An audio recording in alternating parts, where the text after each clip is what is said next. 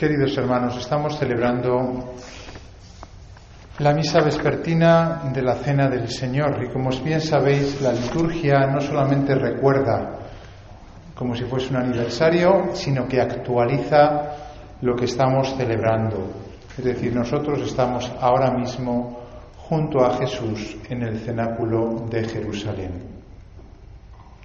Es una verdad muy consoladora, sobre todo para el Señor, porque Él nos ha convocado y nosotros estamos aquí con Él. La segunda lectura precisamente nos habla de esto, ¿no? San Pablo cuando escribe a los Corintios, la carta puede datar del año 50, finales del 50, introduce una expresión que para nosotros no dice nada en español, pero que en griego mmm, venía a contener un mensaje que los que le oían sabía que era un mensaje clave, como una contraseña. Son las palabras, yo he recibido una tradición que a la vez os he transmitido. En griego es parelabon paredoka. Y aquello que se introducía entre esos dos términos era como el mensaje. ¿Y cuál es ese mensaje? Pues os he transmitido una tradición que procede del Señor y que a mi vez, a su vez, os he transmitido. Es decir, lo que San Pablo está contando es algo que se habían transmitido de generación en generación, de boca en boca, fielmente, porque en aquel entonces no existía la imprenta y por tanto ellos eran muy fieles a la hora de contarse las cosas y no como nosotros, que se nos olvida todo, porque lo tenemos todo grabado en el móvil, en el ordenador, en... No, ellos lo grababan todo en su memoria y precisamente utilizaban esas expresiones técnicas para recordarlas. ¿Y qué es aquello que San Pablo recuerda y que ha transmitido de generación en generación desde aquella cena? Pues que en aquella noche el Señor Jesús, cuando iba a ser entregado, tomó pan, pronunció la acción de gracias, lo partió y dijo. Y luego tomó el cáliz después de cenar y dijo. Exactamente lo que hacemos nosotros hoy, dos mil años después. Lo cual ciertamente estamos eh, metidos dentro de la cena del Señor, porque la tradición de la Iglesia ha conservado, muy bien conservado, conservada lo que exactamente se hizo en esa noche.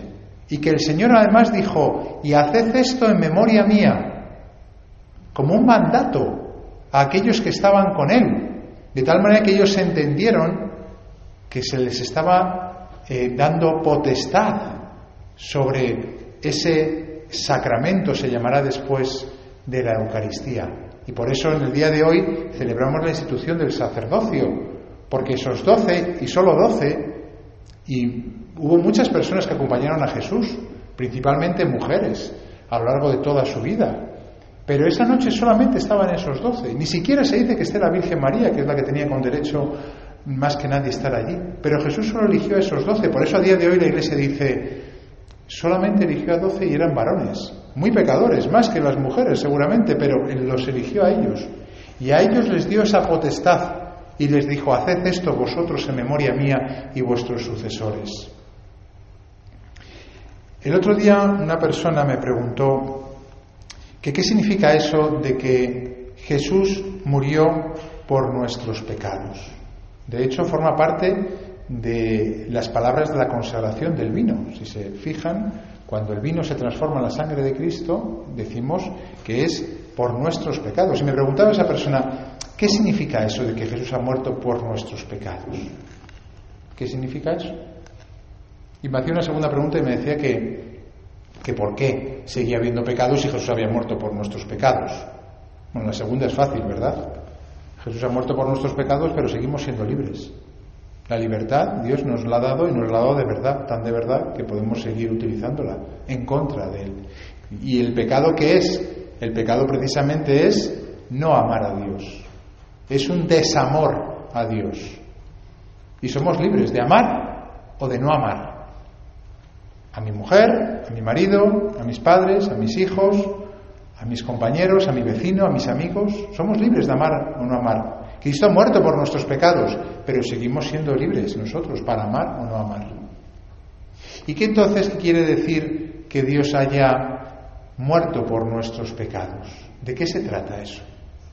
Pues pongamos un ejemplo, es como si fuese una balanza.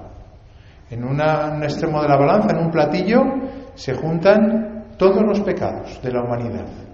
Eso es fácil decirlo así, pero empecemos a pensar uno por uno cuánto pesa, por ejemplo, un homicidio. Un solo homicidio. La sola muerte violenta de un ser humano. ¿Qué cargo de conciencia queda cuando uno es consciente de lo que ha hecho? Pongamos no una muerte, sino muchas muertes. Pongamos las guerras, ahora que somos muy conscientes por las imágenes que estamos viendo de qué es el horror de la guerra. Y no tiene nada que ver esto con la gran guerra del siglo pasado o los grandes holocaustos, ¿no? ¿Cuántos millones y millones de muertos? Pero es que no solamente los pecados son los muertos, hay multitud de pecados. Tenemos los pecados capitales donde todos los seres humanos caemos repetidamente, a veces conscientemente, deliberadamente, a veces con alevosía, preparando el pecado. Y nosotros también, porque el que esté libre de pecado que tire la primera piedra. Empecemos a acumular toneladas y toneladas y toneladas de desamor en uno de los, de los platillos de la balanza. Da la impresión de que es imposible mover la balanza para el otro lado. De hecho, muchas personas que han estado muy en contacto con el sufrimiento, con la guerra, personas reporteros de guerra, por ejemplo, cuando les hablas de la esperanza, imposible. No me seas ñoño, que es imposible que haya un reverso del ser humano que es cainita desde el principio. El horror del, ser humano está tan inscrito según esas personas que es imposible cambiarlo todo. Porque han visto de primera mano lo que nosotros hemos visto en la televisión, ellos sí que lo han visto y saben lo que pesa el horror del pecado del ser humano. Muertes, blasfemias, odios, lujurias, iras, envidias, cólera. Y uno empieza a sumar, a sumar y a sumar. Y ciertamente que en algunos momentos de nuestra vida uno se desanima y dice, pesa tanto el desamor que esto no hay quien lo mueva. ¿Qué había que hacer para salvar al género humano? ¿Qué es lo que había que hacer? Contraponer a ese desamor un gran amor. No se trata de que Cristo en la cruz sufriese mucho, como vemos en la película de la Pasión, porque hubiese mucha sangre o doliesen mucho los latigazos. No nos quedemos en lo exterior. Ciertamente que fue muy cruenta la pasión de Cristo, pero no es a base de cubos de sangre con perdón como se equilibra la balanza. La balanza está desequilibrada por el desamor y solamente lo puede equilibrar lo contrario, el amor. Por eso Juan, que conoce muy bien el corazón de Jesús, porque está recostado en el pecho del Señor, comienza el capítulo 13 que hemos leído de la narración de la última cena, diciendo precisamente cómo estaba Jesús. Y tenía que ser muy visible porque él lo dice de una manera que hasta Lucas también se da cuenta en su Evangelio, porque dice ardientemente deseado cenar esta cena con vosotros. Y Juan dice, antes de la fiesta de Pascua, sabiendo Jesús que había llegado su hora de pasar de este mundo al Padre, habiendo amado a los suyos, los amó hasta el extremo. Lo que equilibra la balanza es el amor de Jesús.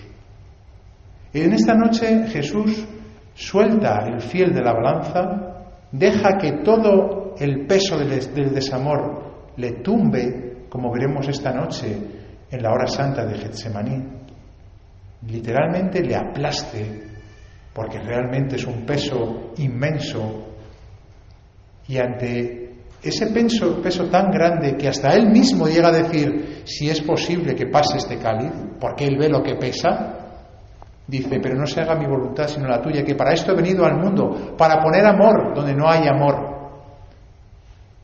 Y dice San Juan de Ávila, más amó que padeció, porque decimos, bueno, sí, Jesús pues sufrió, sufrió mucho, pero bueno, sufrió el Viernes Santo. No, no. Jesús amó desde el principio, desde que, desde que se encarnó, y sigue amándonos en el cielo.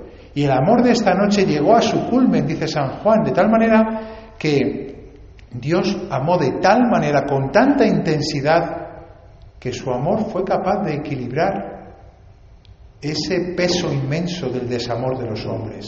Por eso decimos que Cristo nos salvó de los pecados. Porque en una situación tan horrible tan horrenda, tan desesperanzada como la que Él captaba perfectamente, su opción no fue desentenderse o desanimarse o desesperanzarse, fue amar. Lo que pasa es que el amor, cuando estamos en una situación de prueba, ¿verdad? Se pone más a prueba, es decir, el amor es más puro, es de más quilates cuando uno está pasándolo mal que cuando está pasándolo bien. También se ama pasándolo bien, pero cuando se pasa mal se ama más. Por eso la pasión es cruenta, porque hacía falta mucho amor, no mucha sangre, mucho amor, para equilibrar tanto desamor como hay en, en la humanidad y sigue habiendo. Si pesa el desamor de los hombres, si es horrible el pecado, un solo pecado, cuanto más todos juntos, qué grande debió de ser el amor de Cristo. Y qué grande es el amor de Dios por nosotros, no solo del Hijo, sino también del Padre, que entregó a su propio Hijo, que no se lo reservó, que prefirió que nosotros viviésemos a que viviese Él, tanto que Dios Padre nos amaba a nosotros, amando a su Hijo infinitamente, porque era la segunda persona de la Trinidad. Luego no es raro que San Juan esta noche se dé cuenta de que Cristo está encendido de amor. Y hoy es una noche para llenarnos de esperanza, cualquiera de nosotros, porque ante tantas razones para estar tristes o para estar desesperanzados o para pensar que nada tiene sentido o que, bueno, nosotros mismos no, no, somos capaces de, de nada, el amor de Dios lo inunda todo. En esta noche se inicia un tsunami que es imparable, que es el tsunami del amor, al cual muchos intentaremos unirnos, quizás sin darnos mucha cuenta de lo que Jesús hace esta noche, quizás sin dándonos cuenta pero muy incapaces, pero todos al fin y al cabo agradecidos de que alguien nos haya amado en esta situación, y no se queda en palabras, porque dice San Ignacio de Loyola que el amor se pone en las obras. Y por eso, precisamente en esta noche, Jesús hace un signo, un símbolo que nosotros vamos a repetir ahora, para que lo veáis. Cómo Jesús lava los pies a los discípulos, diciendo, yo te lavo de tus pecados a ti. Sé cuánto desamor hay en tu vida, pero yo tengo más amor, yo te lo doy. Yo en esta noche te he amado hasta el final. Luego no tienes razones para desconfiar de mi amor.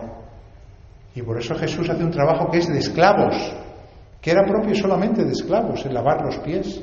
Y no solamente se queda en ese gesto, en ese símbolo, sino que hace un sacramento, inventa un sacramento que durará hasta el final de los tiempos, la Eucaristía. Porque podía haber dicho, bueno, pues hago, mira, un signo del, lavatorio de los pies, pero luego me lavo las manos y ya está. No, no sino que se inventa una manera de permanecer con nosotros, de alimentarnos, de fortalecernos, de recordarnos el amor de esta noche a lo largo de todos nuestros días, de cada instante.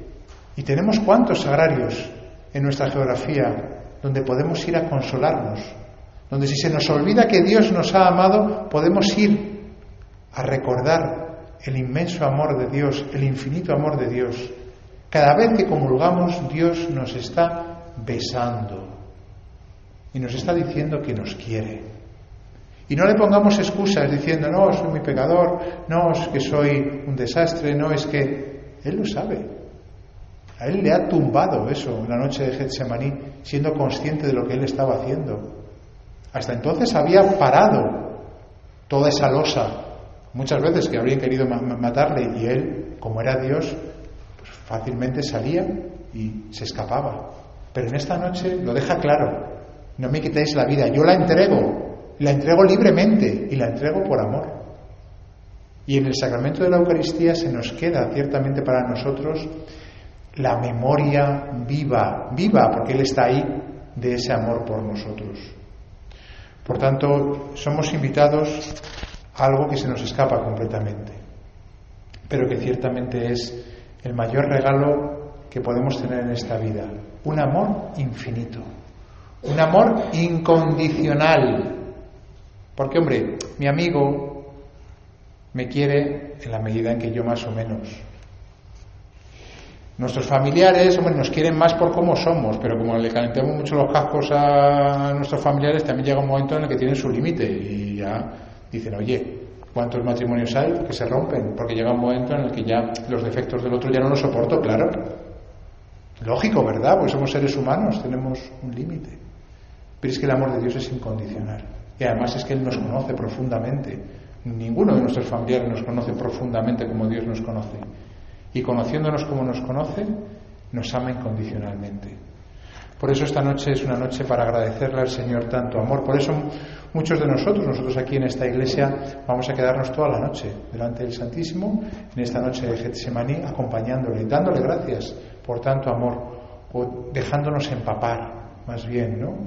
De ese amor, para que ese amor como que nos quite todo rastro de desconfianza, todo rastro de tristeza, todo rastro de, de, no creernos al final lo que esta noche está pasando.